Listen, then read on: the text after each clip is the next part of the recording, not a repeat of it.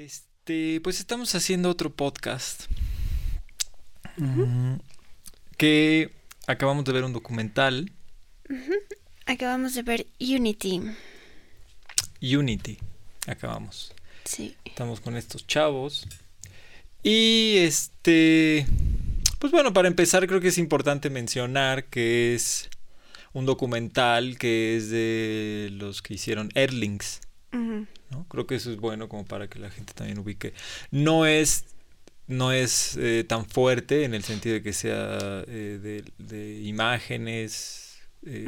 No va por ahí en realidad el documental, va como hacia otro lado, pero es la, es, la misma idea, ¿no? Es decir, este, representada desde un aspecto creo un poco más cercano a nosotros como seres humanos, ¿no? Ajá, claro, sí. Sí, y, más. y- y más accesible emocionalmente, ¿no? Yo Sí. diría. Sí, porque el de Earthlings, no sé el de Dominion, pero por lo menos el de Earthlings sí se enfoca mucho en, en la cuestión de los animales nada más. Y todas las imágenes son enfocadas en los animales nada más. Y este trae, eh, pues sí, toca, toca temas más, eh, un poco como de, pues de unidad, como más hacia el ser humano y cuál es el papel del ser humano dentro de todo este Pues no este sé. relajo que llamamos vida, ¿no? Sí, O sea, exacto. Es un documental muy, muy lindo. A mí me pareció muy lindo. Eh, en cosas, como en todos los, los documentales, coincido, en otras no. Es, es normal eso, porque hay veces que la postura se puede hacer un poco eh, difícil de seguir, ¿no? Es decir, en, en el mundo real. Eh, o como me pasa un poco como lo que platicábamos con ciertos luchadores sociales, Claro, sí. que las ideas son muy lindas, ¿no? Eh, pero las herramientas que están usando para que resolver esas ideas siguen siendo parte del mismo sistema, misma estructura mental que no ayuda, ¿no? Sí, digamos que no están actualizadas a lo que se necesita hacer en, en este momento en específico. Y, y sí, o sea, pasa, pasa eso, ¿no? Que tienes como muchas cosas en común, pero pues son posturas tan personales que es difícil eh, coincidir en todo, Claro. 100%. Sí. Pero, pero, o sea, quiero decir que no sé, habrá sido un 90%. Claro, sí. O sea, 90% me pareció un excelente documental. Ujú. 10% me parece que las herramientas han, han ido variando y, se pueden encontrar otra forma de, de, de acercar ¿no? hacia ese punto. Entonces, el documental está dividido en cinco capítulos, ¿no? Para Sí, me empezar. parece que sí. Está dividido en, en cinco capítulos. Este habla, eh, el primer capítulo es sobre el cosmos, el segundo capítulo es sobre la mente, el tercer capítulo es sobre el cuerpo, el cuarto capítulo es sobre el corazón y el quinto capítulo es sobre, eh, eh, me parece que la existencia o el alma, me parece Creo que era el quinto el capítulo. alma, Estoy Era- casi segura que el Sí. alma. Este, una, una parte bastante como mística. En el último capítulo entra una parte mística. Por eso no recuerdo bien cuál es. Pero bueno, el, el- el objetivo del documental que se me hace algo, una propuesta muy linda y que es algo que hemos platicado mucho los activistas antiespecistas, es que eh, eh, no, n- no se trata de, de, digamos, jerarquizar o de categorizar eh, la lucha por los derechos de los animales, que es parte de lo que trata de hacer este documental, que es mostrar que la lucha por los derechos de los animales es la lucha por los derechos raciales, es la lucha por los derechos de, de las mujeres, es la lucha por los derechos eh, este, ambientales, Sí. eh, la lucha por los derechos eh, de, la de la comunidad LGBTQ más. O sea, es decir, todas son manifestaciones de la misma injusticia, ¿no? Eh, distintas manifestaciones, pero pertenecen a la misma estructura mental Sí. que a través de los siglos se ha representado este, una y otra y otra vez, ¿no? Sí, que es algo que se ha tocado, yo creo que por lo menos en la mitad de los episodios de este podcast, ¿no? Como, como es una estructura y como es todo eh, pues acciones sistematizadas del ser humano que, que de repente si te pones a observar tantito te das cuenta de que todo viene desde la misma raíz. Sí, sí. Y esa raíz eh, en, el, en, el, en el documental le llaman el ego, ¿no? Eh, que la raíz de toda esta estructura mental que generó todas estas civilizaciones, todos estos distintos eh, eh, manifestaciones de injusticia, pues es el ego y que debemos de aprender a utilizar el ego de una manera higiénica, ¿no? ahí es donde un poco yo no coincido del todo con eso, ¿no? un poco lo que plantea el el, documental es que el ego es una especie de, eh, digamos, veneno, ¿no? Eh, eh, mm. O algo dañino. Sí, algo negativo. Algo negativo, ¿no? Este, yo dentro de lo que igual he estudiado, dentro de lo que sigo una y otra y otra vez filosofando, ¿no? y por el, uno de los motivos por los que quise hacer este podcast fue justamente para empezar a, darle vueltas a este tema, ¿no? Que el, el, ego no me parece que sea el, el eh, provocador de esto, me parece que es la herramienta. Es como decir, la televisión es mala, la televisión en sí misma no es mala, es que depende del uso que le estemos dando. Sí, digamos que el ego es un es algo que se suma como una herramienta para que esto siga girando de la manera en la que ha estado girando hasta ahora. Es como decir, la violencia es mala, la violencia no, es mala en sí misma, lo que pasa es que depende del uso que le des. Ahora, habiendo dicho eso y para no sonar eh, simplista, el uso que le damos al ego y a la violencia eh, está fuera de control. O sea, definitivamente está fuera de control. O sea, estamos haciendo y metiéndonos en situaciones que no haría una especie consciente. Sí, los estamos utilizando como plataforma, como eh, punto de inicio, ¿no? Para todo, absolutamente. Y, y pues ahí es cuando, cuando empiezas a sobreexaltar el uso de estas herramientas es cuando pues empiezas a tener problemas, no porque sean exclusivamente esas herramientas, o sea, no porque la violencia en sí o el ego en sí sean herramientas que conducen a estas cosas, sino cualquier herramienta que, que utilices a la escala a la que estamos usando estas, pues se te va a salir de control tarde o temprano. Claro, sí, sí. Entonces, un poco dentro de las cosas que más me llamaron la atención del documental es que hace un, que me hizo, se me hizo sumamente interesante, un, un, digamos, una cronología de cómo fueron evolucionando los, eh, los que ahora llamamos derechos humanos, ¿no? Este, y un poco refiriendo a que justamente estos mismos derechos humanos deberían de seguir evolucionando a no ser exclusivamente derechos humanos, sino derechos de seres sintientes, es decir, han venido evolucionando desde, me parece que decía que eran eh, eh, eh, derechos naturales, ¿no? Creo que decía. Me parece que sí. Derechos naturales, después, no, primero eran derechos... Creo que no, no, era ley natural. Ah, sí, ah, sí, cierto, sí, ley natural que era una especie de, pues sí, como eh, condiciones básicas, condiciones mínimas, ¿no? de existencia. Algo así como las, las garantías, ¿no? Que te enseñan en la primaria, que son el derecho a una vivienda, el derecho a... O sea, cosas muy, muy, muy básicas en las que, pues sí, todo el mundo estaba de acuerdo. Derecho a la alimentación, derecho a... Exacto. Pero eh, se nos ha ido olvidando, ¿no? Porque ahora parece que derecho a tener aire limpio ya es un privilegio, ya no es un derecho, ¿no?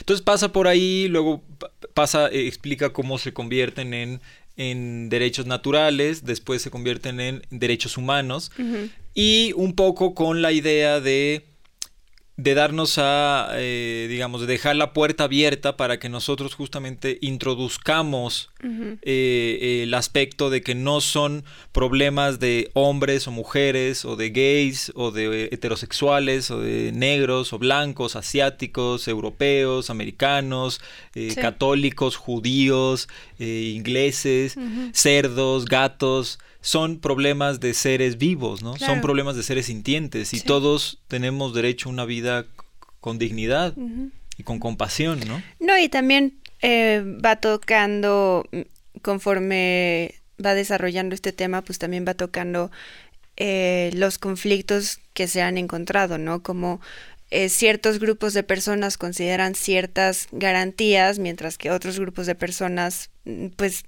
difieren en, en todas o en algunas.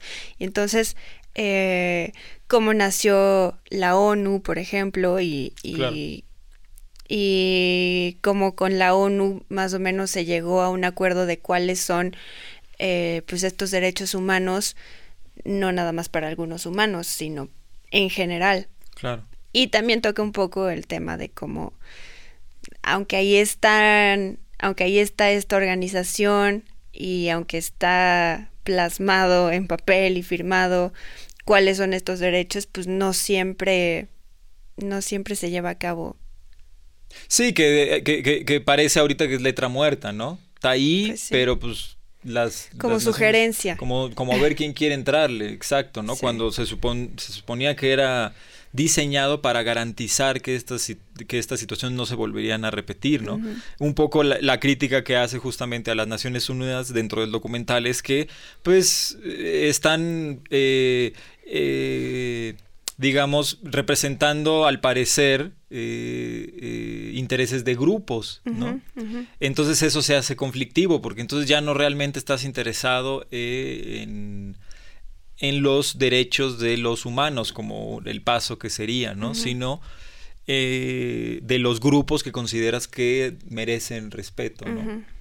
Este, entonces toca esa, esa, digamos, hace esa crítica muy por encima, ¿no? Porque también no, no, no, no está muy interesado el documental en, en ser, eh, digamos, controversial o en general. Mucho del discurso del documental es la empatía, es el, tratar de reconocer nuestras limitaciones como seres humanos y trabajarlas, eh, ayudarnos los unos a los otros, ¿no? Sí, un poco poner en perspectiva eh, en, qué momento estamos en, en, la historia de la vida, ¿no? O sea, hace, hacen un zoom out y luego zoom in de lo que es una persona y, el cosmos, ¿no? Claro. Y, te pone en perspectiva eh, un poco como en un intento de decirte, dude, o sea, tranquilo, no, no, no tienes ni tanta responsabilidad, ni tantas obligaciones, ni tanto poder como crees tenerlo, ¿no? O sea, bájale, relájate tantito porque te, se te está volando la cabeza y estás pensando que eres algo que no te corresponde a ti. Claro, sí. Entonces, Eh, sí, te lo pone en esta perspectiva y dices, órale, o sea, ¿Cómo, cómo, cómo se nos salió tanto de las manos teniendo la información? Porque la información está, ¿no? O sea, para empezar, eh, todos los organismos que viven en el planeta, cómo se pasan por alto. Y luego, más allá de, de lo que es el planeta Tierra, todo lo que, lo que existe y, y cómo eh, la humanidad se siente con este poder de, pues no sé, de dominación o de pues de ser superior en alguna, en, en, de cierta manera, ¿no? De alguna forma, sí, sí. Sí.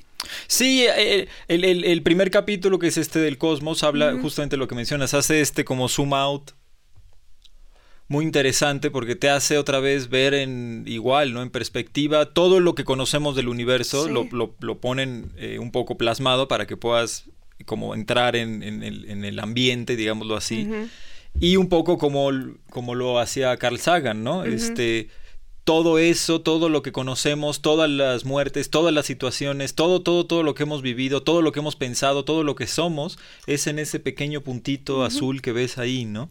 Entonces, ese es el intento un poco que lo menciona después en el documental. No es para que uno entonces entre en el nihilismo y diga, no, entonces sabes que nada realmente importa. No, es como dices, para ponerlo en perspectiva, y decir, es que, es que de entrada nunca, nunca había necesidad de que tuvieras control de esto, porque, porque es imposible que lo tengas. Y, y, la otra es eso, ¿no? Ni siquiera estás en control de esto. O sea, justo cuando, cuando te enseña como eh, la máxima escala y se va regresando poco a poco, entra el planeta Tierra y, y la gente haciendo guerras, eh, maltratando animales, eh, hambrunas, ¿sabes qué dices? O sea, ni siquiera crees que tienes el control y ni siquiera te estás esforzando por utilizar ese supuesto poder que tienes. De una manera tienes. responsable, ¿no? O sea, tienes el control y parece que es para volverte un bully, ¿no? De cierta forma. Este, de nuevo, este es, este es un poco, o sea, se está combinando el documental con nuestra opinión, porque el documental, vuelvo a lo mismo, quiero aclarar que es sumamente eh, empático, es decir, no intenta tocar puntos, no entra en el, en el asunto controversial de que el ser humano es una basura, no va por ahí. Lo que intenta el documental justamente es solo mostrarnos la realidad. Pues recordarnos lo que, pues, somos. Exacto, sí. y, estamos? y recordarlo para algo que menciona ahí que es sumamente lindo, justamente, ¿no?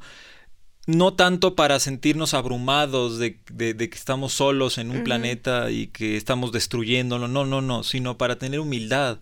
Claro. Y recordar que esto necesita de humildad, este, este, este cambio de conciencia, el hablar de estos temas no es para hacer un nuevo dogma, que empiece una nueva dinastía o que haya un nuevo régimen o que empiecen a haber una nueva casta de seres humanos. No, no, no. El objetivo es que dejemos de ver tanto hacia arriba y empecemos a ver más hacia abajo para darnos cuenta que pues estamos aquí de una forma humilde, ¿no? O sea, un diminuto instante en la vida del universo y qué vas a hacer? ¿Vas a destruir y sufrir y, entristecerte.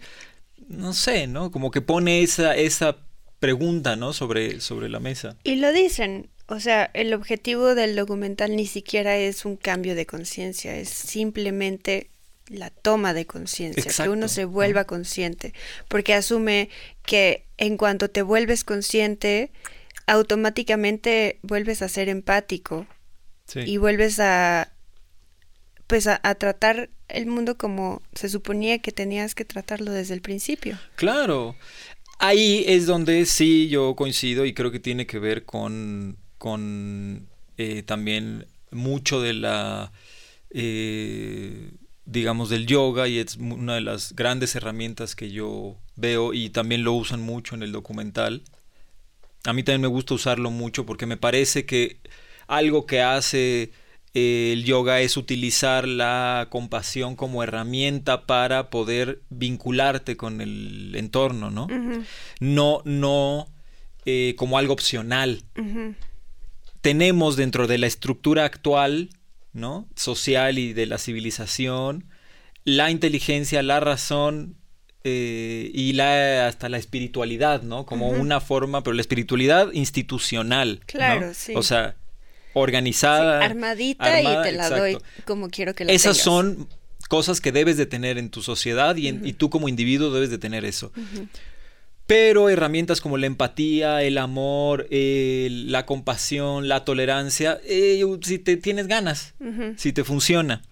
Y eso es una gran fractura en nuestra estructura social y nuestra estructura mental y emocional, ¿no? Porque eh, fractura mucho el uso que le puedes dar a estas herramientas porque piensas que tienen que estar delimitadas a esquemas que, se, que alguien puso. Claro. Esquemas que estaban de hace tiempo basados en, ideas viejas, ¿no?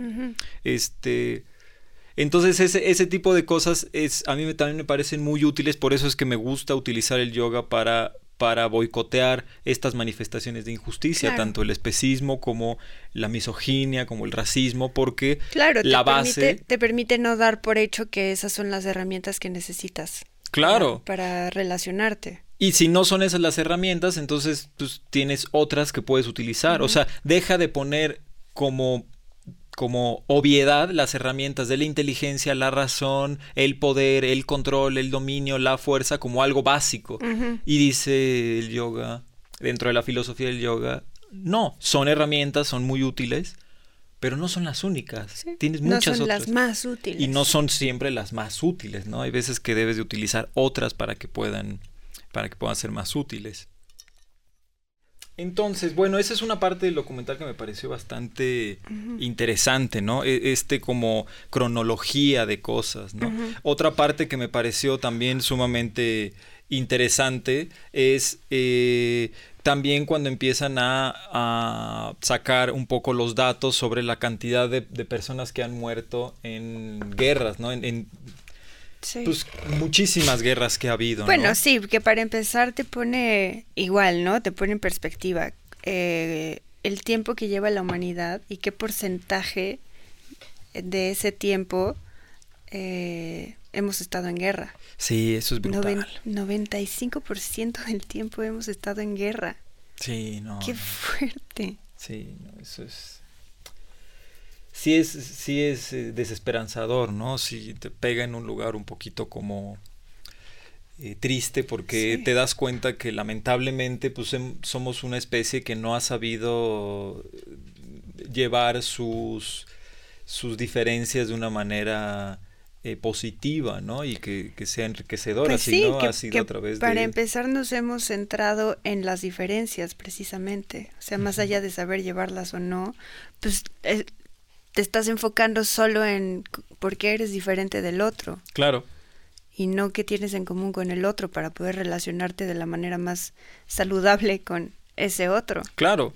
Y que un poco lo que, eh, digamos, sucede, pero esa es la parte que ya le da la vuelta, que es muy lindo, es que mucho de lo que eh, pasaba con eso es porque eh, no había el conocimiento que hay ahora, ¿no? No había la tecnología que hay ahora. Entonces no se entendía, por ejemplo, eso, cuando había todas estas eh, guerras en la Edad Media, eh, antes, ¿no? Eh, antes de Cristo, este, tanto emperadores, césares, mucho antes, no, no se entendía esta dinámica de que pues todos somos parte de la misma, digamos... Pues de la misma raza, para empezar, ¿no? O sea, digo, pensando, pensando que las guerras son entre humanos.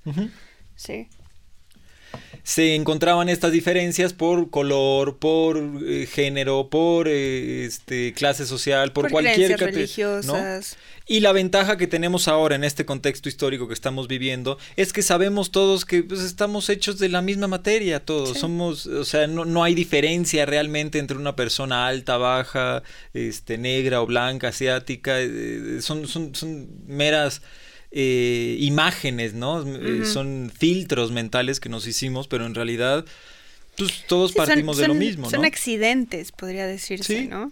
Y lo lleva un paso más allá para también entender que el resto de los seres sintientes de este planeta también están hechos de lo mismo, ¿no? También compartimos esto con, con, estos seres, ¿no? Entonces ayuda a como algo, un término que me gusta usar a mí, a abrir el círculo compasivo, ¿no? Expandir tu círculo compasivo porque mucho de lo que nos está pasando es que no conectamos con esto. Sí, por ejemplo, eh, ahorita que, que, estás mencionando eso, estaba pensando, este, la primera escena del documental, pues en sí no es una escena muy gráfica en el sentido de que no te muestra sangre, no te muestra... Em, em, o sea, no es, no es tan, tan tangible lo que está sucediendo, ¿no? Em, y ahorita que estás diciendo eso de, de, abrir el círculo compasivo, es que eh, me imagino a muchas personas viendo esa escena y no reaccionando. Claro, sí. Y y yo vi esa escena y dije, puta, no sé si quiero ver esto. Claro, sí, sí. Porque, porque eh, es, eh, no sé, o sea, siento que es un poco, vaya, es, tienes que hacer un trabajo para abrir ese círculo compasivo. Quiero decir, no se da, no se da por sí solo, no se da nada más eh, porque yo te digo, abre tu círculo compasivo y entonces dices, ah, voy a abrir mi, círculo compasivo y, y, se da, ¿no? O sea, em, necesitas estar expuesto a ciertas situaciones que te permitan hacerlo. Y te digo, con esta escena creo que es muy nítido como, eh, como si hay muchas personas, o sea, puedo pensar en personas, en conocidos, que podrían ver eso y no sentir que es algo importante o que es algo cruel, feo. Sí, sí. Eh, sí, como dices, no es, no es una escena violenta, es una, una escena sumamente con, mucha información emocional, ¿no? Exacto, exactamente. Si, si, estás dispuesto a decodificar la información que se está ofreciendo, ¿no? Sí, solo quiero decir, no es una escena con humanos, es una escena de un par de, ¿qué son? Creo que son vaquitas, ¿no? Sí, son, son unas vaquitas a las que pues están juntas, se llevan a una y la matan. Sí, están en la línea para entrar al, eh, este, a los separos de, donde les eh, donde les van a matar, ¿no? Eh, y mientras están matando una vez ves la reacción de la otra. Exacto. Entonces sí, como dices, tiene muchísima información emocional, pero para, para percibir eh, esas emociones, pues necesitas haber abierto un poco tu círculo compasivo y entender que pues ellos también tienen emociones. Claro. Es mucho, eh, digo, eh, también lo, podemos encontrar desde otros aspectos. Tom Reagan también lo menciona en, en uno de sus libros, ¿no? Como parte de lo que nos está pasando, no solo con, los otros seres sintientes, es decir, no solo con los animales no humanos, sino inclusive entre seres humanos, o sea, muchos hombres que no logramos empatizar con el asunto de la equidad de género o con los derechos raciales, este, y digo hombres porque los hombres somos los más privilegiados con esta estructura social, ¿no? Entonces es muy fácil no darte cuenta de tus privilegios cuando vives cómodo. Cuando no eres víctima de nada. Exactamente, ¿no? Entonces, él lo que menciona es que no es que no tengan los animales emociones, ni sentimientos, ni intenciones, o memoria, o creencias, o, eh, o dirección, digamos, emocional, ¿no? O psicológica, sino que nosotros no estamos dispuestos a ponerles la suficiente atención claro. para darnos cuenta de lo que están percibiendo, de lo que ellos están viviendo, ellos están viviendo. Sí, mentalmente estamos alejadísimos de eso. Entonces, esta primera escena lo que hace es dejarte todo el proceso, que es más o menos cinco minutos. De nuevo, no hay ninguna escena gráfica, no, no observas nada de, digamos, de la parte eh, de la violencia. Es meramente el proceso en el que pasan a eso y esos 10 minutos estás constantemente deseando que acabe. Sí. Que, te dejen de mostrar esa imagen, ¿no? No está pasando nada, no está sucediendo nada, pero estás, y es el, seguramente el motivo por el que hay esta, esa, esa, esa secuencia, estás empezando a conectar poco a poco, estás empezando a conectar a través de cada segundo que pasa, estás empezando a conectarte cada vez más con el animal y estás empezando a darte cuenta de lo que sería estar en esa situación. Cada segundo que pasa, cada segundo, sí, Sí, incluso, incluso si no sabes, o sea, porque puede que los, que de esos cinco minutos, los primeros cuatro no entiendas bien qué está pasando, ¿no? Si no tienes la información de cómo funcionan esos lugares. Eh, pero definitivamente al final de la escena sabes lo que está sucediendo. Claro, sí, sí, es muy evidente. No mames, ¿qué acabo de ver? Pues sí, sí, sí, o sea, te, te eh, como dices, es, es, muy, eh, eh, digamos, es una escena que es, tiene, tiene muchísima información emocional, muchísima información. Sí. Y parte de lo que me parece que es algo muy, muy bueno, porque no solo lo hacen acá, lo hacen también en Erlings, es que, de nuevo, yo lo vi repetido en esta escena, no solo muestran el proceso psicológico y emocional que está viviendo el animal, sino el proceso psicológico y, emocional que está viviendo el ser humano, que está en la misma escena, ¿no? Y eso es algo sumamente fuerte que yo desde Erlings lo noté, en, seguramente en Dominion lo pueden notar, es algo que a mí me dejó marcado, ver este impermeable emocional que hacemos los seres humanos para distanciarnos psicológica y emocionalmente de lo que les estamos haciendo. Los seres humanos en esa escena están actuando como si fueran autómatas, como si no no hubiera ningún tipo de consecuencia emocional o psicológica del acto. Como si ellos no estuvieran recibiendo esa información que es tan nítida. Sí. Sí, hay, otra escena en este mismo documental que es de una vaca con su becerrito y un hombre que está ahí para llevarse al becerrito que acaba de nacer. O sea, es bebé, bebé, bebé, apenas puede caminar. Este, desde cómo lo, lo, empieza a separar de la mamá, cómo lo sube al coche, todo eso. Eh, Pero algo que hace el documental es que no nada más te muestra esta escena, porque es muy fácil lo mismo, ¿no? Desconectarte y decir, sí, pues es que ese es el proceso, así es, para eso nacieron, para eso está ese, ese hombre, así es como funciona la cosa. Y lo que hace este documental es que mientras estás viendo esas imágenes, también te pone una imagen de un bebé con su mamá, como para que, eh, eh, para que no te puedas hacer güey, para que sea demasiado obvio que, que, es lo mismo, que es exactamente lo mismo una mamá vaca con un bebé vaca que una mamá humano con un bebé humano, ¿no? Y, y, eh, y, eso me parece súper importante, eso, el, el que el mismo documental que te está mostrando estas imágenes también te diga, no te hagas. Es lo mismo, te das cuenta. Sí. Y ahora lo que muchos pueden objetar a eso es que bueno, pero es que hay necesidades y no puedes comparar uno con otro y entonces, o sea, si nos ponemos así, pues entonces nadie va a poder realmente, o sea, todo lo que haces es violento, ¿no? Entras de nuevo en este ciclo, ¿no? Mm. Es que esa es, esa es la parte en el contexto histórico en el que estamos viviendo, eso que estamos haciendo es innecesario, es completamente innecesario. No lo necesitamos para tener una vida de bienestar. Al contrario, dentro del, mismo documental, en otro capítulo, en el capítulo de cuerpo, me parece, menciona las repercusiones de salud que hay con mm. este tipo de actividades. No, de nuevo, no se enfoca exclusivamente en la parte del especismo, es decir, de la comida. Menciona cómo afecta todo, todo el estrés psicológico de guerras, de conflictos este, raciales, de conflictos religiosos que ha habido a través de la historia y actualmente para decir cómo nuestro cuerpo también se está haciendo, eh, digamos, se está marchitando a través de este comportamiento, ¿no? Entonces, sí le hace, sí es cierto que tiene secciones donde marca la parte de nuestra alimentación.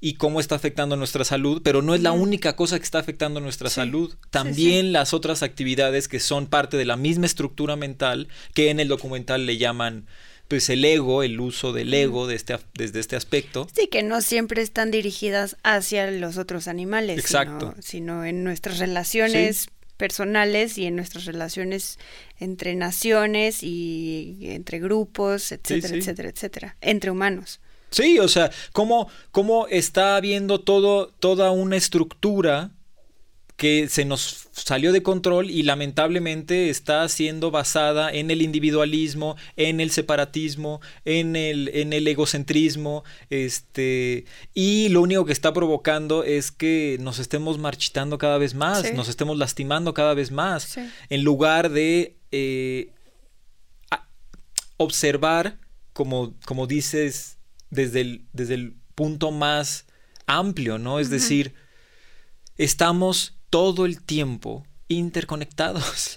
Todo el tiempo, no solo nosotros los seres humanos, los seres humanos con este planeta y con las otras especies y todo este planeta con el resto del cosmos porque está girando alrededor de, un sistema solar, ¿no? Y no, no, vaya, no se llama Unity por una cuestión esotérica, ¿no? No se trata de, de algo eh, incomprensible o de algo místico. No, no, ah, No estamos hablando de energías, de, estamos ni chakras ni nada. Exacto, no estamos hablando de una conexión en cuanto a eh, una idea. Sino ¿no? no es lenguaje místico. Exacto. O sea, e, en verdad es eh, pues es que todos estos documentales lo tocan, ¿no? De una u otra manera. Es un, es,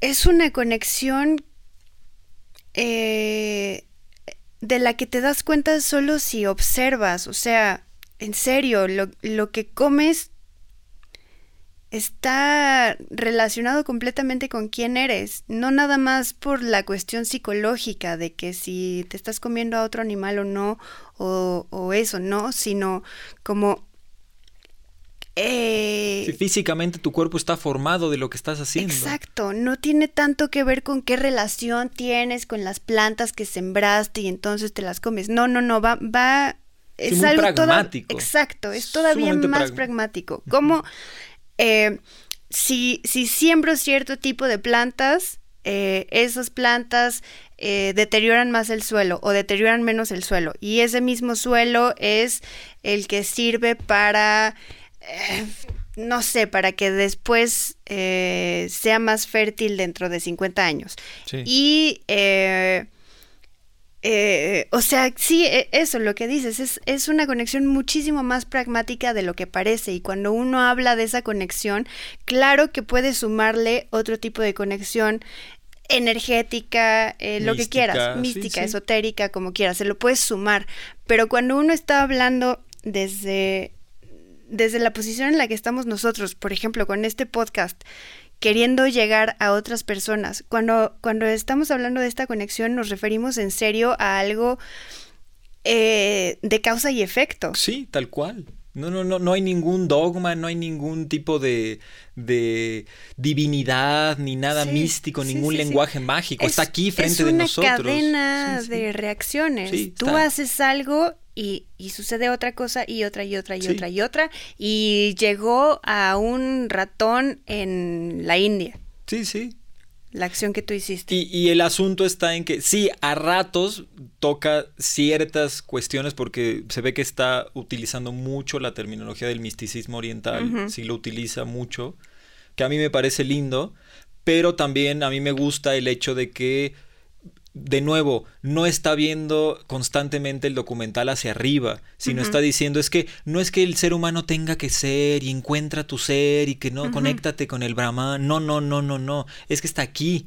Simplemente no, si no tienes necesidad de violentar a otro ser sintiente, no lo hagas, sea el que sea sea negro, sea mujer, sea un perro, sea una cabra, sea un judío, no importa. No hay esa necesidad. Ahora, ¿cuándo es si no hay esta necesidad? Porque luego es donde entra la duda. Ah, es que yo tenía necesidad porque me estaba violentando. Es, es mucho, mucho, mucho más, eh, digamos, complicado. Eh, tratar de resolver las cosas a través del uso de la agresión, el uso de medidas coercitivas, de violencia, a tratar de solucionar las cosas a través del diálogo, de la tolerancia. Es muchísimo más difícil. Sí. Muchísimo más difícil. Parece que genera cambios, pero los cambios no son, son temporales, no se mantienen. Y eso es lo que plantea mucho el documental al hacer esta cronología, es decir, todos estos cambios empiezan a aparecer y simplemente se vuelven a, desvanecer porque no parten de un acto fundamental que es la inclusión, mm. parten de la exclusión. Yo voy a hacer a la raza correcta excluyendo a las otras razas, en lugar de incluirlas y decir, bueno, ¿qué es lo que necesitamos? ¿Tenemos más en común? Que de lo que tenemos de, de diferencias. Entonces, enfocarnos en nuestras pequeñas diferencias, es, es o sea, no solo es, es digamos, eh, innecesario, Sí, digamos que le estás buscando demasiado, ¿no? O sea, Estás, estás utilizando energía en algo que ni siquiera es en tu beneficio. Inclusive lo menciona en alguna parte, en, donde está haciendo esta cronología de la historia de la civilización sobre los derechos humanos, menciona en, una sección cuando empezaron a hacer esto de los derechos humanos, que no le llamaban así, los empezaron a copiar en otras partes y lo que notaron mm. es que la gente naturalmente mm, se comportaba de esa forma. Naturalmente el ser humano tendía a ser compasivo, naturalmente el ser humano tendía a ser tolerante. Y de ahí el nombre de ley natural y de derecho natural. Exacto. O sea, son cuestiones que se dan. Sí. O sea, la herramienta de la violencia es muchísimo más específica, es para situaciones muy específicas, no para estarla usando para hacer cambios sociales o para hacer cambios eh, espirituales o para hacer... O eh, personales. o personales, no, no, no, no es, esa no es la forma de hacer cambios, ¿no? Si usas, y eso se puede ver y por eso es muy lindo también aquí seguir incorporando, en mi caso, ¿no? las herramientas del yoga algo que plantea mucho el, yoga es ahimsa, ¿no? Que es la no violencia, es decir, y es el motivo por el que este podcast se llama así también, es decir, las revoluciones tienen que ser no violentas, porque ya hemos hecho suficientes revoluciones violentas y no funcionan, no, no, van a funcionar. O, tienen soluciones temporales que después se vuelven, se suman al, al caos, al desmadre de que de por sí ya está. Sí. Necesitamos utilizar como cambio social, psicológico, espiritual, eh, la compasión, la tolerancia, ¿no? Y es parte de lo que constantemente este documental está mencionando una y otra y otra y otra vez, ¿no? Decir, es que el único camino que nos queda de aquí para adelante es a través de estas herramientas. ¿Por qué? Porque ya lo hemos intentado un montón de veces con otras y al paso al que vamos, nos estamos destrozando cada vez en un nivel más profundo cada vez está siendo más, más y más y más profundo el daño de nuevo, y más rápido. De nuevo, no estamos hablando de que nos estamos lastimando eh, como grupo, como humanidad o estas cosas. No, es acción-reacción. Sí, sí. causa y consecuencia. O sea, si te estás lastimando, sí, sí está viendo una consecuencia o varias consecuencias que puedes ver si tan solo te tomas el tiempo de observar. Sí, es, es, es, es, la, el uso de, esta, de las emociones que desde el punto de vista del yoga y también desde el punto de vista de la psicología, que es algo que a mí me gusta, por eso me gusta la psicología. no para no para enternecerte, claro. no para, para que todo sea rainbow y entonces todo esté bien. No, no, no. Úsalas porque son herramientas. Y cuando hablamos del amor, no se trata de usar el amor y que estés enamorado del mundo. No, no confundamos eh, la idea romántica que, que novelas o Hollywood o yo qué sé nos metió en la cabeza. Eso no es amor y parte del documental menciona eso. El amor es un lenguaje que ayuda a vincularnos de una manera higiénica emocionalmente. ¿Para qué? Para no tener deseos de sobra y para no estar centrados en nuestros placeres de una manera demasiado, demasiado forzada.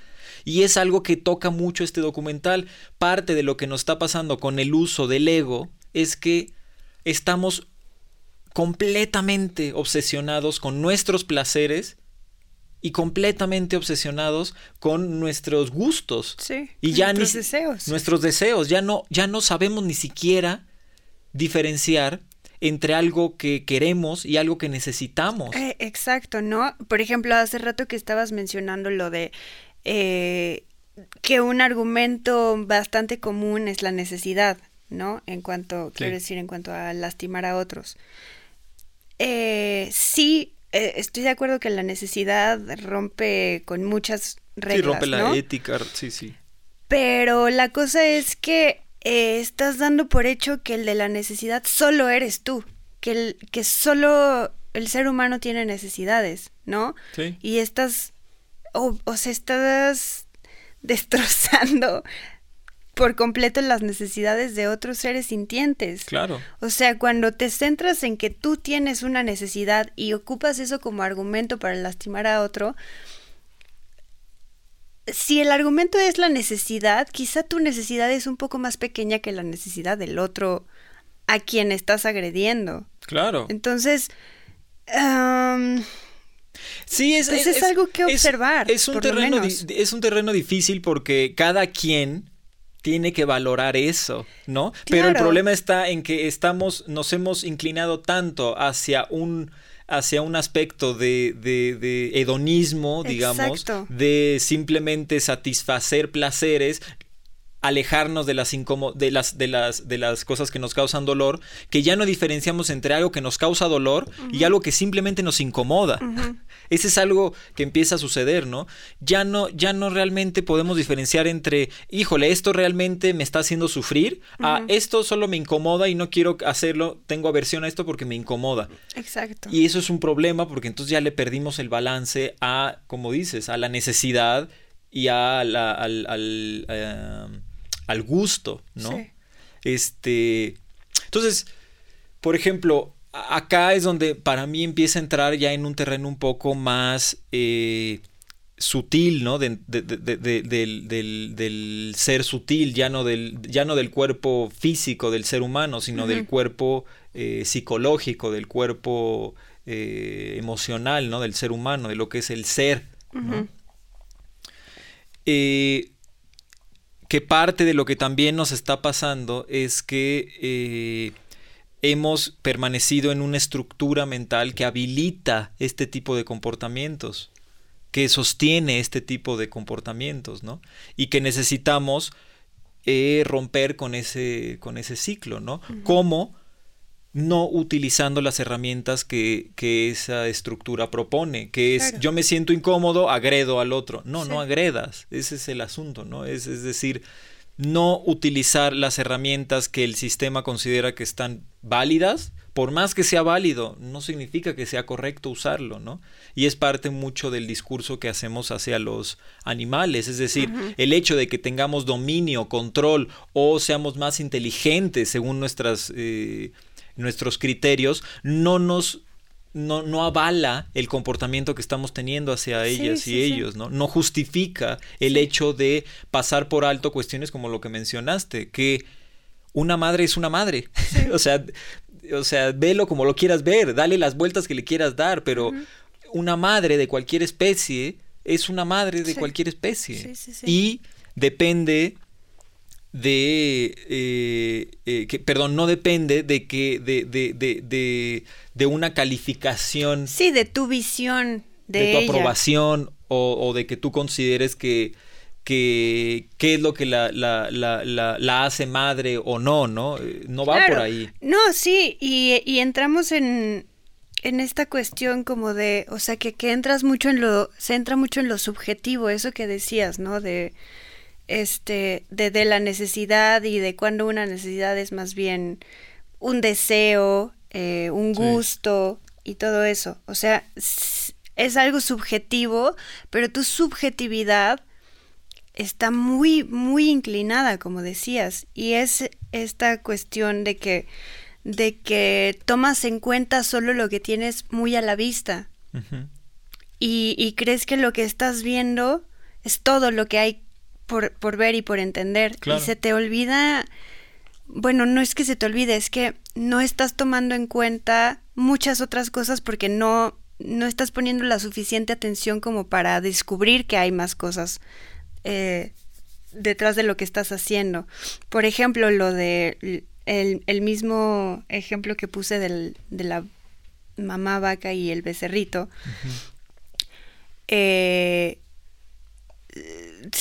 sí, desde tu subjetividad, que ya, ya establecimos que está bastante acomodada en, en una parte del espectro, puede que consideres una necesidad tu alimentación y que tu alimentación se basa en lácteos, ¿no?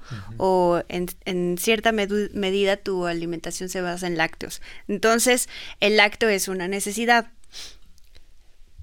Pero justo eso, si no te pones a observar, no te das cuenta de que detrás de esa necesidad que en realidad es un gusto, hay muchas otras cosas que, que, que si te pones a observar te das cuenta de que no vale la pena. Pues sí, sí, sí.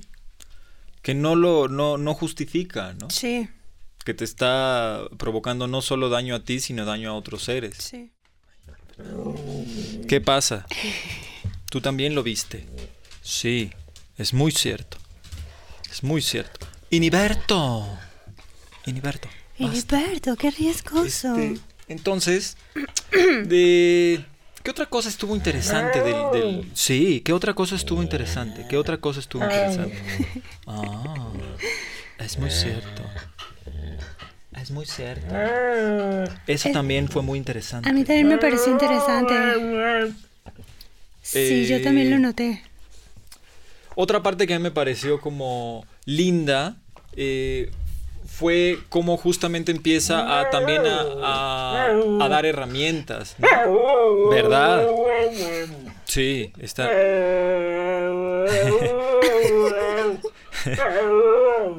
sí, sí, ¿verdad? ¿Qué más? ¿Ya es todo? ¿Ya puedo seguir? ¿O quieres seguir tú? Sí.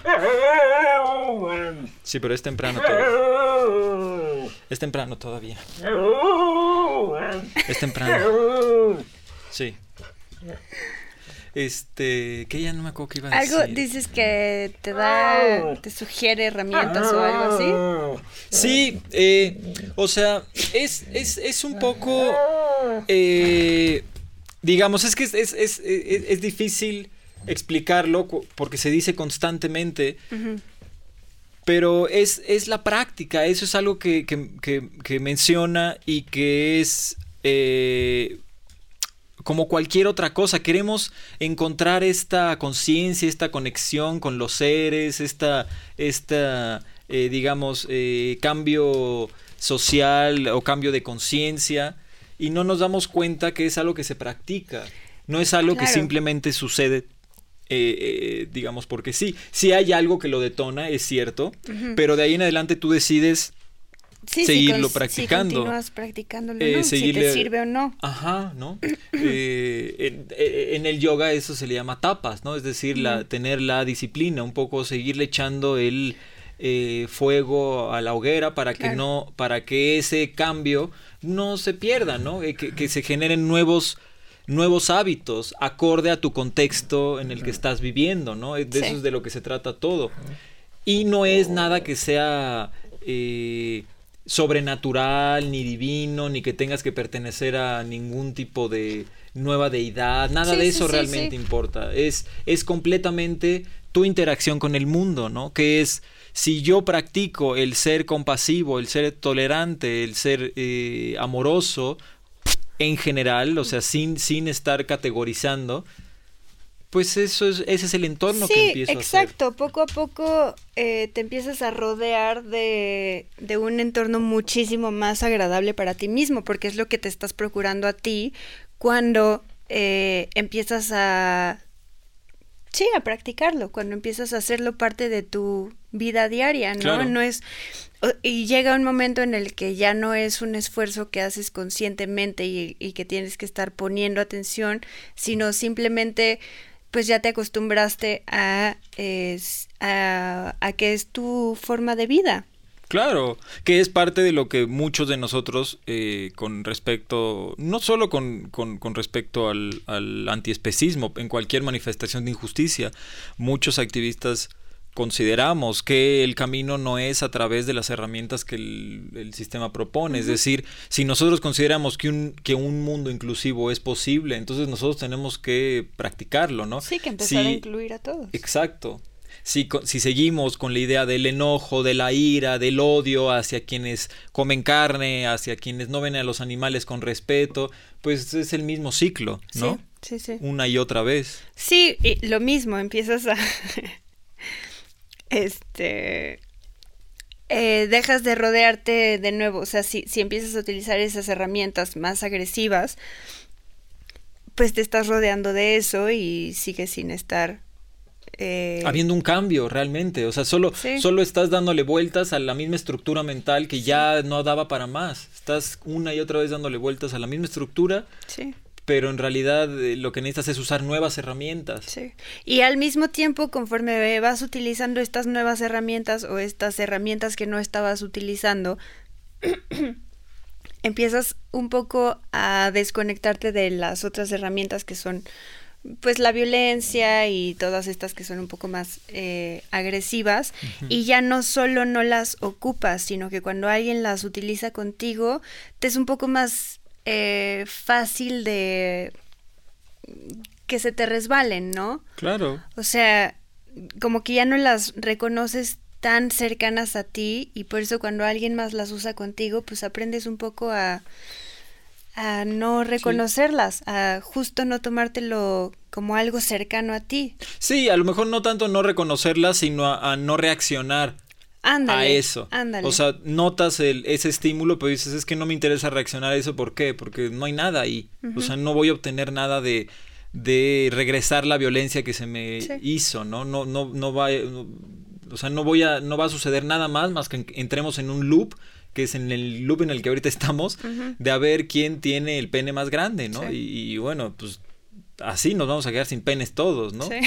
Y diciéndolo desde la, desde el eh, una, a, mí como me gusta verlo, ¿no? Desde el punto de vista del patriarcado, que para mí va por ahí, ¿no? Eh, ellos lo mencionan como el ego, para mí, eh, ahora sí que el que está detrás de todo esto, de esta estructura inicial, que es hasta donde yo puedo observar, es la estructura mental patriarcal, ¿no? Que es la que exalta ciertas características del ser humano y minimiza otras características, ¿no? Y exalta las características que hace que los integrantes de ese grupo tengan privilegios, ¿no? En este caso, los hombres, ¿no? Este, cualquier otro ser sintiente con el que comparta esas características patriarcales se le tiene respeto. Es decir, ¿por qué digo eso? Un ser humano, y esto lo podemos saber todos, no ve de la misma forma a un león que ve a, un, a una cabra. hay, una, hay una estructura psicológica muy distinta de cómo un ser humano ve a un león de cómo ve una cabra. Y eso es simplemente porque al león le deposita ciertas características, ¿no? Que considera que son valiosas. Es la agresividad, el porte, la fuerza, la protección. Y, y, si La cabra está ahí en la forever. No es cierto, cada uno tiene un rol, pero vuelve a lo mismo. Esta estructura te hace, ponle atención a estas cosas. Exacto, si te pones, si te pones a medir penes, pues sí, la mitad de la población no, va a competir. O sea, ya le ganaste a la, a la mitad de la población, ¿no? Sí, o sea, literalmente, ¿no? Sí. Entonces, pues sí. No, ¿qué? ¿Ibas a decir? No, no, no, ah. tú. Bueno, entonces, o sea, para mí, por ejemplo, yo ahí yo no coincido tanto con el documental en el aspecto de que para mí no es el ego, el ego es una herramienta más. Es una eh, herramienta del patriarcado. Puede ser de patriarcado o puede no, pero en el momento, ahorita como se está utilizando, es eh, la mano derecha del patriarcado, el eh, ego, ¿no? Es, es una de las que están exaltadas dentro del sistema patriarcal. Sí, porque, porque digamos que alimenta otra, otra de las estructuras que a, la estructura mental patriarcal le gusta, que es el, el, individuo, ¿no? El, individualismo. Y eso es el colectivo como tal, no le funciona al patriarcado, no pues, así. No, el patriarcado lo que quiere es excluir. Entonces, entre más individuos fuera de un grupo existan, pues más excluyente es. Sí. Entonces, eh, yo siempre, eh, desde que empecé a, darme cuenta de estas manifestaciones de justicia, me se me ha hecho muy notorio que una y otra vez se direcciona hacia esa estructura mental, ¿no? Que es una estructura mental patriarcal que constantemente habilita y alimenta el mal uso de todas estas herramientas, ¿no? y, el, y la discrimina el uso de herramientas que no considera que son dignas para hacer una sociedad, para hacer una civilización, ¿no? Hasta ahora. Es decir, ahora estamos empezando, para mí, a entrar gracias a la tecnología y gracias a, un, a, una comunicación. Sí, a la comunicación, a una sociedad de bienestar, poco a poco, más o menos, medianamente, hemos empezado a notar que estamos sobreestimulados, mm. que estamos exaltando características que no tienen sentido. O sea, dirigentes políticos, líderes políticos, líderes religiosos que son incapaces de pedir perdón, que son incapaces de ver por, por el pueblo que están representando. ni siquiera pedir perdón, de aceptar sus propias acciones. Exacto, ¿no? De reconocerlo. De reconocerlo. ¿Por qué? Porque es un signo de debilidad. No, pero ¿qué, debilidad de qué? Pues eres un representante de un pueblo, o sea, ¿de qué me estás hablando? No, no, no se trata de que, de que saques no es, tu... no es debilidad, es tu responsabilidad. Ajá, exactamente, ¿no? Y ahora me parece que estamos entrando poco a poco más en este estado en el que eh, en este estado mental en el que nos damos cuenta que no nos gusta ser violentos, ¿no? Hay muchos seres sintientes, muchos seres humanos y de otras especies, que nos estamos dando cuenta que no queremos usar la violencia de la manera como se ha establecido hasta ahora, que no consideramos que eso sea saludable ni, ni higiénico, emocional, ni psicológicamente, ¿no? Ni físicamente, ¿no? Queremos usar otras herramientas para generar vínculos desde otro ángulo, ¿no? Entonces, eh, mucho, por ejemplo, que era lo que del otro día platicábamos, ¿no? O sea, se le llama también a una generación de mazapán, ¿no? Ah, sí. ¿No? Que nos da risa que usen ese término, porque yo lo único que veo es, más bien es que, o sea, quieres que se te siga reconociendo tu excesivo uso de la agresión, tu excesivo uso de la violencia, y quieres que yo te lo reconozca como algo que es válido y algo que está bien usar cuando sí, que yo te dé las gracias por ponerme en la situación en la que estoy. Por aguantar vara ¿cuál aguantar vara? Pues si tú te metiste en este problema, este un poco lo platicamos, ¿no? Por ejemplo, eh, hablábamos también, y esto se puede ver en muchísimos eh, textos, ¿no? Religiosos, eh, de, filósofos. Hace poco estábamos hablando del Bhagavad Gita porque lo estoy leyendo. Y aunque es un hermoso texto, es, tiene muchísima, muchísima sabiduría. Lo mencionan en el documental también. Lo mencionan, sí, y, sí tiene muchas partes, es muy cierto. Tiene muchísimas partes sumamente eh, profundas, ¿no? Claro. Situadas en el contexto en el que estaban viviendo, ¿no? Entonces, cuando ves la interpretación de esta introspección que hacían a través de sus prácticas, lo ve reflejado lamentablemente en la misma estructura mental patriarcal que vemos ahora. Y es decir, decían que eh, en algún momento que las mujeres estaban corruptas y que venían de un vientre que estaba podrido, ¿no? Bueno, es evidente es evidente que eso no tiene nada que ver con la realidad. Eso es una estructura mental que se estableció y la interpretación que estás dando de un de una visión cosmológica, la estás queriendo plasmar en una estructura mental que te funciona, que te beneficia, ¿no? Entonces, a lo que voy con esto es eh, el, el, el, Bhagavad Gita, justo parte de lo que, de lo que eh, falla, me parece a mí, es en reconocer que el uso de la violencia no es eh, tan justificable como lo manejan ahí, ¿no? Ahora, en, en, su defensa, no es justificable para los tiempos que estamos viviendo ahora. En los tiempos en los que probablemente se hizo y se interpretó el Bhagavad Gita, se entendía por qué hablaban de los hombres que tenían que defender a sus familias y que tenían que levantarse en armas. Sí. Pero eso no significa que ahorita, para hacer una revolución, uno tenga que hacer eso. Claro, sí. Una rebelión no tiene que ser armada y me parece que es de hecho contraproducente que sea armada porque no se ve bien. Cada vez se ve peor el uso de la violencia, el uso de la agresión. Ya no nos gustan estos líderes sociales, espirituales o políticos que se basan en estos eh, grandes, eh, digamos, eh,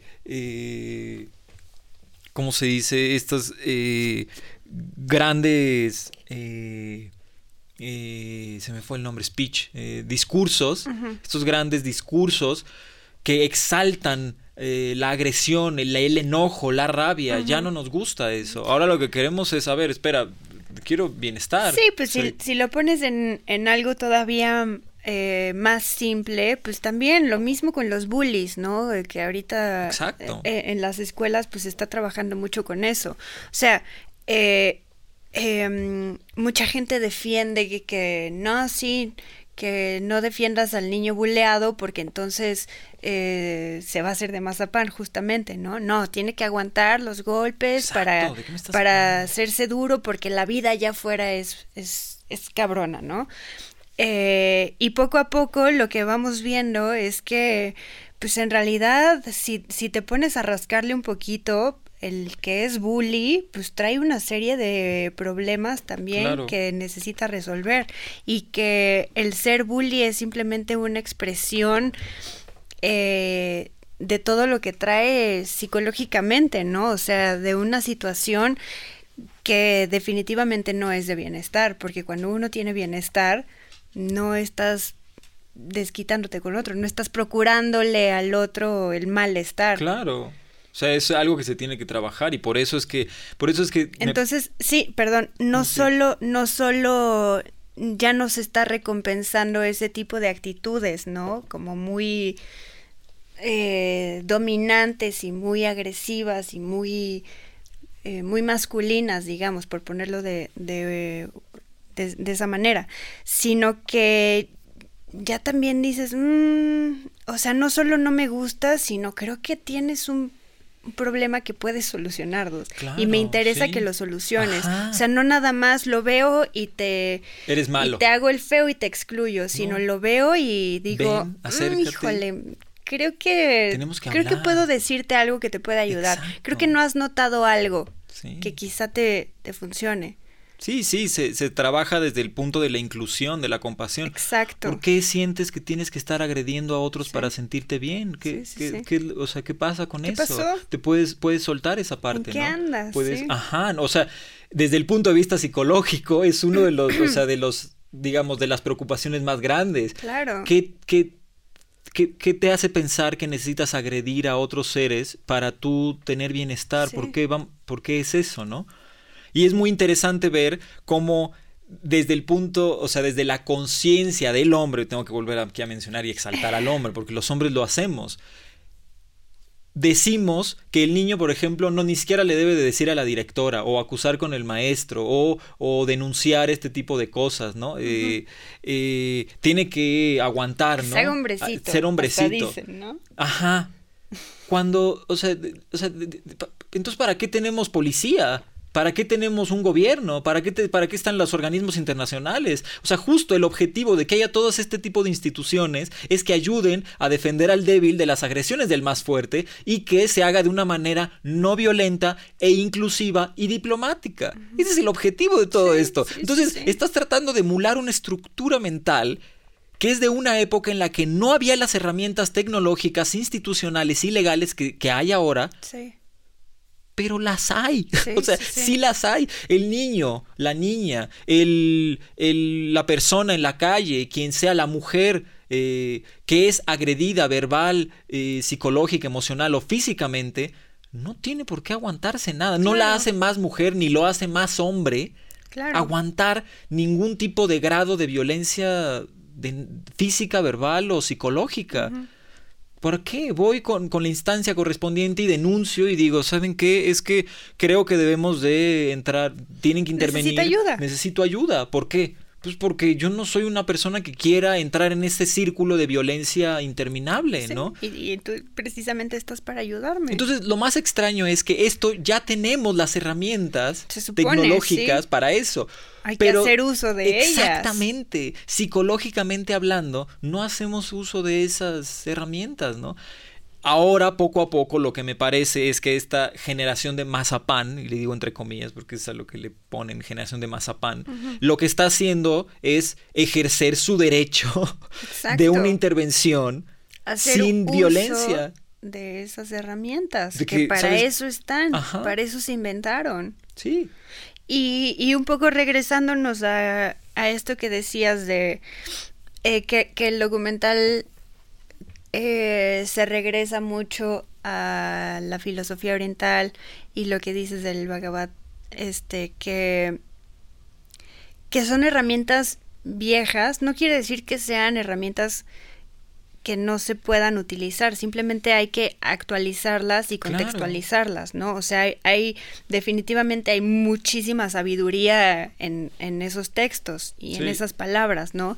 La cosa es, em, pues, tener la suficiente sensibilidad para contextualizar lo que se está diciendo y que si se está hablando de hombres, en realidad, pues podríamos traducirlo a, a seres humanos o incluso a seres sintientes, si- es el caso, ¿no? Y un poco eh, quien está sensible a esas cosas, como lo, pues esto que estamos haciendo tú y yo, ¿no? Es traer, traer un poco de esas cosas, eh, adaptarlas al contexto en el que estamos y entonces eh, pues echarlas para afuera otra vez, ya de una manera un poco más eh, comprensible para, para Claro. quien quien no es tan sensible a esas cosas, ¿no? O sea, por eso a lo mejor escribir un libro que esté contextualizado en esto tiene cierto impacto, pero si nos ponemos eh, a pensar que le estamos hablando a gente como tú y como yo, a millennials, si lo quieres ver así, pues a lo mejor un podcast es una herramienta un poco más accesible, ¿no? Y una herramienta que puede tener más alcance que, que un texto escrito, no que no podamos escribir textos. No, pero tienes razón. O sea, se escribían libros porque se necesitaba. Sí. Ahora hay otras herramientas que te permiten, o sea, comunicarte con las personas a- en una medida, digamos, eh, amplia. Que, que, o sea, ¿por qué volvemos a lo mismo? ¿Por qué considerar que es menos, no? Es menos importante, es, eh, eh, eh, tiene menos peso. Sí. Depende, Sí. depende de cada quien, ¿no? Ah, Una vez estaba con esta discusión, ¿no? En, en, en la preparatoria una vez hace mucho, ¿no? que fueron ahí a defender a que la gente tenía que leer. Ah, sí. Aunque leyeran pasquines, pero que leyeran, ¿no? No, y estamos hablando de una escuela bastante progre, Sí, ¿no? sí, o sea, no, lo siento, pero no, si, si vas a leer, o sea, leer es una herramienta para poder tener información, para poder generar eh, conciencia dentro de ti, ¿no? Si Pero vas a ponerte a leer pasquines, Que lo no, que, lo no que leas. decían era, lee lo que sea, pero lee, ¿no? Como si como si se tratara nada más de mover los ojos encima de las letras. O sea, como si el ejercicio de la lectura te diera inteligencia así co- por Sí, ósmosis. exacto. No. Sí, no, tienes que saber. Que leer tienes y que no leer. Tienes que desarrollar cierto juicio para, Exactamente. para, para ver qué, ¿No? qué quieres leer y qué, es inter- qué vale la pena leer. ¿no? Lo que me parece interesante de ahorita, de todos estos métodos alternativos, que no son alternativos, son solo que están Son apareciendo, nuevos. son nuevos, Sí. es que de entrada, de entrada, ya viene con la parte de, pues, depende. Sí. Si lo quieres, si te funciona, hazlo, si te funciona, o escúchalo, si no te funciona, no lo escuches. Claro, sí. Si quieres leerlo, Sí. léelo, si no quieres leerlo, no lo leas. la descripción que se pone abajo de YouTube o en abajo del podcast, pues es un poco como la contraportada, ¿no? Te da más o menos a grandes rasgos de qué se trata y ya dices, "Ah, no, esto no me interesa. Sí, sí, O dices, ah, a ver. claro. No, basta. No. No, no. ¿En qué estábamos? Este. ¿Qué ibas a decir?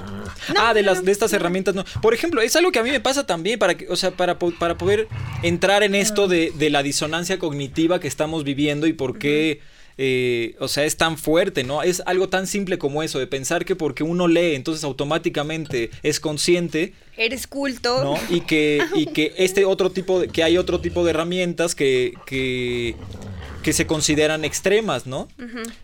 Bueno, ese es, ese es justo parte de lo que pasa con el, con, con desde no comer carne, por ejemplo, ¿no? En el contexto histórico en el que estamos viviendo, es, es importante revalorar ese tipo de cosas, ¿no? En, en- no solo me pasa ahí, por ejemplo, con, con- con la vasectomía es otra cosa. Es una herramienta que es muy útil y muy eh, ética en este momento en el que estamos viviendo. ¿Por qué? Por cuestiones ecológicas, por cuestiones sociales, por cuestiones de salud, Sí, por cuestiones económicas, claro. ¿no? Sí. Pero en lugar de eso se ve simplemente de otra vez desde el filtro de la estructura Es mental extremo. patriarcal, es muy extremo que te hagas eso como hombre. Sí. No, o sea, lo que pasa es que tienes que contextualizar qué está pasando ahorita con on- entre hombres y mujeres. Sí. Hay, hay, hay una hay una controversia muy fuerte entre hombres y mujeres ahorita. Sí, sí. No es violenta, pero es muy fuerte. No, y, y lo mismo, ¿no? O sea, eh, lo del veganismo, por ejemplo, yo me acuerdo, eh, fue, fue simpático porque estábamos en el coche en un viaje de regreso de casa de mis papás a- para acá, este, veníamos platicando y pues empezamos a decir, ¿y cuál es tu propósito de año nuevo, no? Y, y, y entre mis propósitos yo dije, pues bajarle al consumo de la carne. Me interesa bajarle. O sea, me interesa ver qué onda con eso, a ver si me sirve, a ver qué, qué le encuentro. Ah, muy bien, sí, qué chido, no manches, sí, qué buena idea. A lo mejor yo hago lo mismo, ¿no?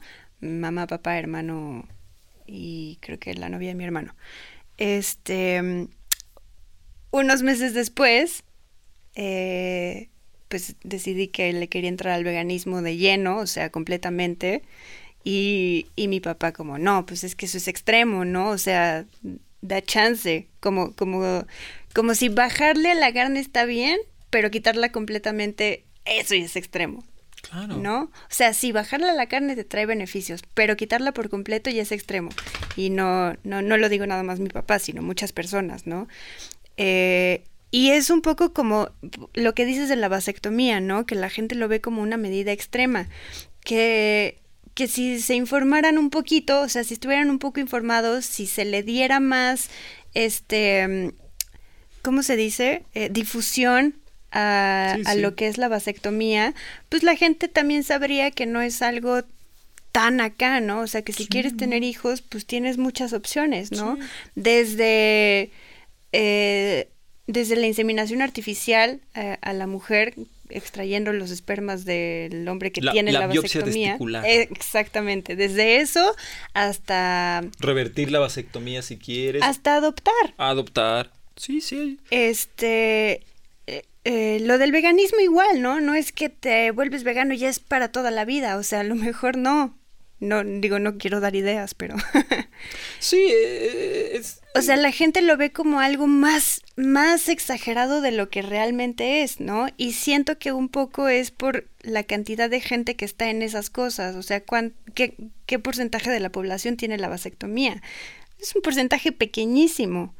¿Qué porcentaje de la población es vegana? Es, yo creo que más pequeño que el de la vasectomía. Sí. Este pero, pero siento que es de esas cosas que conforme más gente la empieza a hacer, menos extremo le parece al resto de las personas. Claro, por supuesto. Empiezas a se empieza a hacer algo mucho más habitual, e, es un tema menos tabú, ¿no? Se hace algo que pues, es, hasta, eh, digamos, eh, obvio se empieza a hacer algo como obvio dentro de tu elección de métodos anticonceptivos, pues ¿por qué no está eso? Dentro de mi elección de hábitos alimenticios, pues ¿por qué no está eso? ¿no? O sea, eh, es muy interesante porque está pero bajo otras medidas. Por ejemplo, la gente deja de comer eso y nadie se pregunta ni se preocupa por su salud si es una cuestión de que tiene problemas para digerir la carne o es intolerante a la lactosa. Entonces vas al nutriólogo y ah, bueno, entonces sí, no tomes leche. Ahí casualmente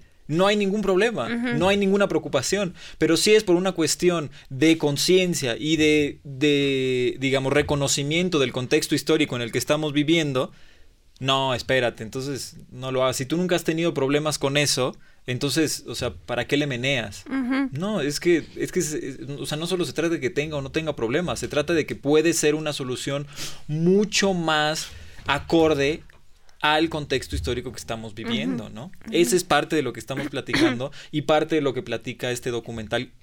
No parte, me parece que es el pilar, ¿no? Sí. De observar de nuevo, de concientizar en qué momento histórico estamos viviendo, ¿no? Eh, algo que nos está pasando mucho a esta generación que se les hace difícil también entender cuando dicen que es una generación de mazapán, es que nosotros tenemos la tecnología, nos tocó una tecnología que nos permite observar muchísimo de lo que ha sucedido a través de la historia del ser humano en un lapso. Sí, sí, sí. Tú puedes observar muchísimas cosas en un lapso muy pequeño de tu vida. Me refiero, pueden ser en hasta inclusive en unos dos años, puedes observar muchísimo de lo que ha transcurrido de la historia de la humanidad. Entonces llegas a este punto y, te, te, avientan ese, esa bomba de información de todas las veces que este sistema ha fracasado y ha colapsado una y se ha vuelto a armar y se colapsa de nuevo y dices, espérate, ¿no? Sí, cada vez se hace más difícil sostenerlo, ¿no? O sea, entre más te vas enterando, menos quieres sostenerlo. Sí. más bien me parece que creo que ya hay que empezar a encontrar una nueva forma. O sea, y para encontrar una nueva forma tenemos que hacernos conscientes de lo que estamos viviendo. ¿no? Ahora, eh, en cuanto a esto de la conciencia, pues es algo también que, que, ya hemos platicado varias veces, ¿no? O sea, como eh, no se le puede pedir a cualquiera que simplemente se haga consciente y le eche ganas y, eso, ¿no? O sea, hay, hay personas en diferentes situaciones de la vida y hay, hay quienes pueden darse, digamos, el lujo, tomar el privilegio de hacerlo y hay quienes simplemente, pues no.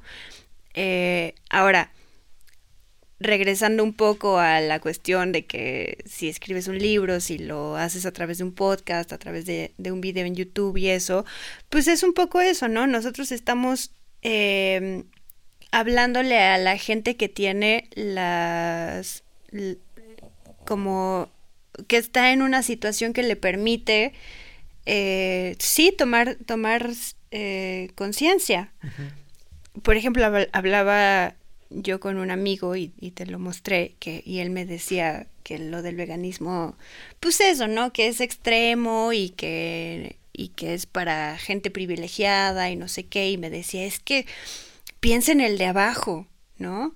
Y yo digo, pero es que estoy pensando en el de abajo, o sea, eh, porque puse un post de, de aparte un post súper buena onda, ¿no? De, oigan amigos, pues es inicio de año y, quiero ofrecer eh, mi tiempo y, quiero, o sea, me interesa que si alguien tiene la curiosidad por eh, dejar de comer animales o lácteos o lo que sea, recurran a mí, yo estoy aquí para, para lo que necesiten. O sea, si tienen dudas. Claro, más bien en, cuestión de apoyar a quien quisiera, no en una cuestión agresiva de... Exacto, exacto. O sea, sé que es, era 31 de diciembre y dije, sé que es una época en la que muchas personas quieren hacer cambios, no sé qué, bla, bla, bla, bla. Si entre esos cambios que quieres hacer está lo del veganismo, eh, cuenta conmigo 100%. O sea, estoy estoy abierta para todas las preguntas que tengas. Y entonces se dio esta conversación y te digo, llegamos a un punto en el que me decía, no, es que el veganismo es un privilegio y no sé qué, y piensa en el de abajo, bla, bla, bla. Y lo que yo le dije en un punto es, es que yo entiendo, o sea, sí, sí te cacho lo que me estás queriendo decir. Te lo puedo contestar de muchas formas porque, porque es algo que no nada más tiene que ver con la alimentación, sino con muchas cosas. Pero le dije, yo estoy apelando a la gente que tiene Instagram y que, y que puede darse el lujo de ver mis historias. No se lo estoy pidiendo a cualquier persona. O estoy apelando a gente de cierto estrato social que tiene ciertas comodidades, que puede, si, si quiere hacerlo, hacer este cambio y, hacer este cambio de, conciencia, o más bien esta toma de conciencia. No se lo estoy pidiendo a cualquiera. Así nosotros con este podcast, tú con este podcast, cuando estás hablando de, de estas cosas, eh, no, no le estás pidiendo a alguien que no tiene recursos que deje de comer animales. Más bien le estás pidiendo, ni siquiera le estás pidiendo a nadie que deje de comer animales. Simplemente estás poniendo sobre la mesa para quien tiene la posibilidad de que lo tome en cuenta de que lo vea como una posibilidad. Claro, o sea, lo que, lo que, lo que intento hacer con este podcast es acercar el tema a la gente para que cada quien, acorde a sus limitaciones y sus posibilidades, haga los cambios que sea capaz de hacer, porque de que se necesita cambiar, se necesita cambiar. Eso es, sea como sea. O sea, eso sí. ¿Por qué? Porque ya poco a poco se está notando cómo está colapsando este modelo de civilización, ¿no? Ahora, eh, eh, en un aspecto emocional, por ejemplo, sí mi intención es atraer o poder o que más gente pueda eh, conocer este tema de una manera más digerible, porque yo soy capaz de tolerar emocionalmente ciertas cosas, cierta información que a lo mejor hay otras personas que no tengan eh, la, la, la, la, la, la, pues no sé cómo decirlo. vísceras para pues sí, supongo, para poder tolerar eh, ese tipo de información. Eso es, es, cierto, no todos somos capaces de tolerar ese tipo de información porque hay información que es muy dolorosa y es información que puede ser traumática para muchos, ¿no? Yo decidí entrarle a este tema e informarme y a veces ver ese tipo de cosas. Sí, le diste más importancia a, a, informarte y hacer tú la voz. Y agradezco que también lo quieras hacer porque también pues, me hace segunda para ver ciertas cosas, ¿no? Y uno de los objetivos de este podcast, por ejemplo, es para quienes no tengan el, que no sientan que tienen la solidez o la firmeza emocional para ver estos documentales, pues al menos puedan oír un poco de qué es, de qué va, ¿no? y, evidentemente lo ideal sería que pudieran verlos para, para entrar que sacaran sus conclusiones directamente de quien hizo este tipo de documentales o libros, ¿no?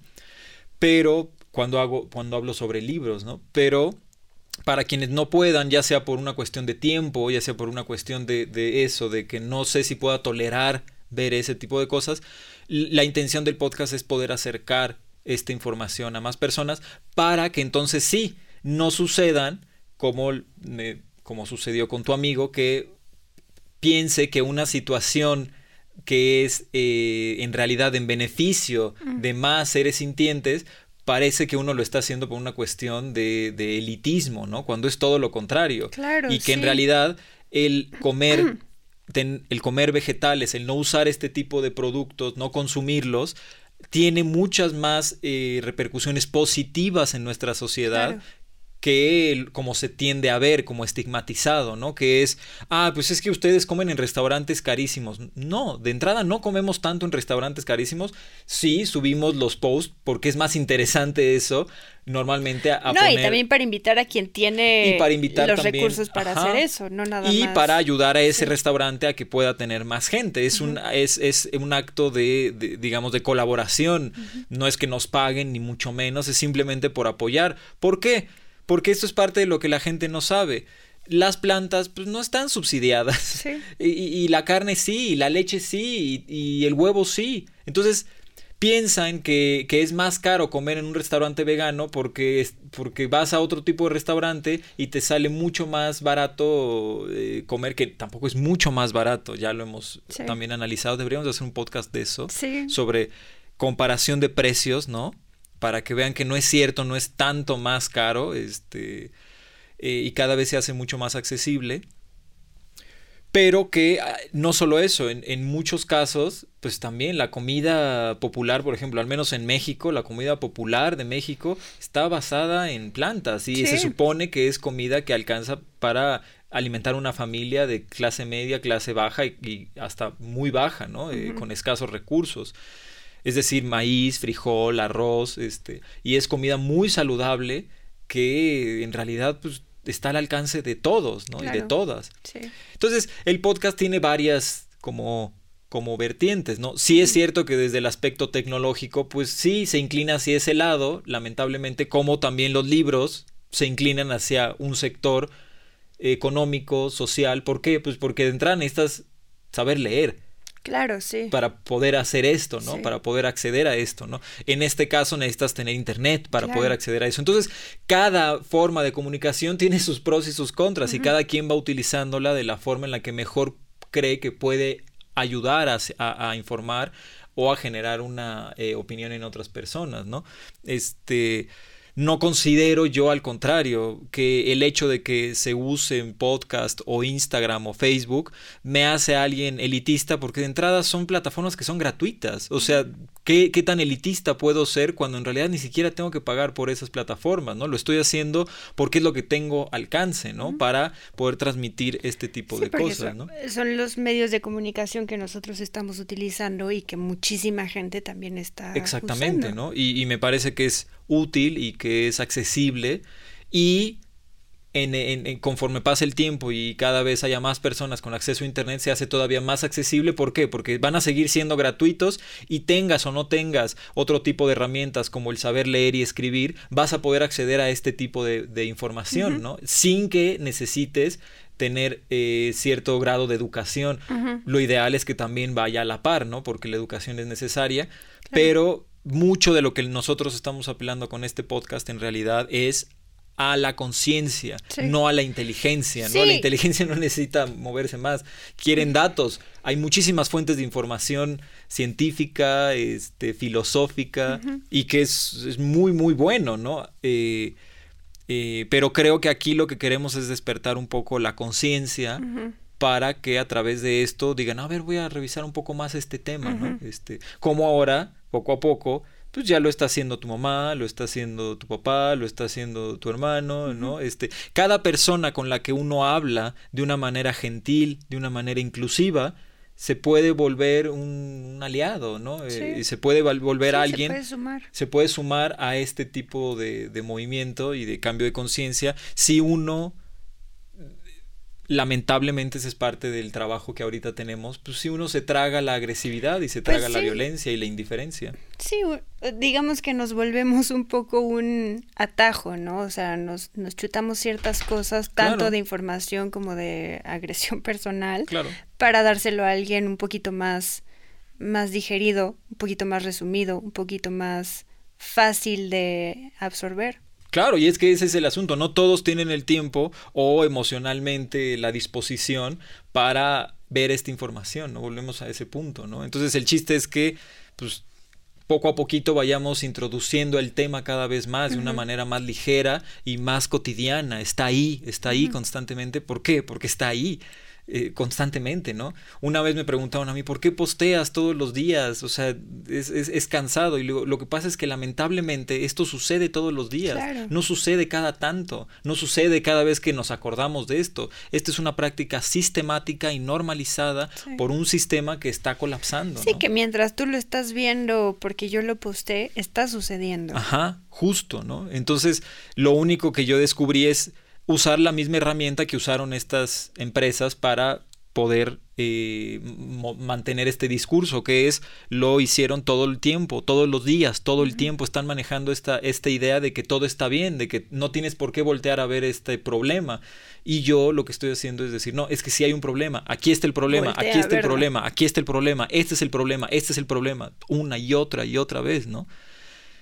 Para que entonces podamos... Eh, poco a poco despertar la conciencia y digamos, oh, espera, entonces sí hay un problema. Sí. Ya lo noto, ¿no? Sí, sí. Y es muy interesante, ¿no? Cuando pasa eso. Una vez que lo notas, lo, lo notas, ¿no? O sea, te das cuenta cómo estaba en todas partes, en todas partes, ¿no? Solo lo pasábamos por alto, ¿no? Sí. Yo a mí me impresiona la cantidad de veces que desde que eh, eh, soy vegano, la cantidad de camiones que noto en Tlalpan, ah, en Periférico, eh, de, que transportan animales, que transportan cerdos, ¿no? Sobre todo en, Tlalpan, en Insurgentes, calles como, eh, digamos, en las laterales, están transportando todo el tiempo, ¿no? Ya sean gallinas, eh, ya sean eh, los huevos, o sea, y o los animales en sí, ¿no? Y los ves ahí en un hacinamiento, eh, deshidratados, este, lo, ves en tu coche, en tu, en el tráfico, están enfrente de ti, ¿no?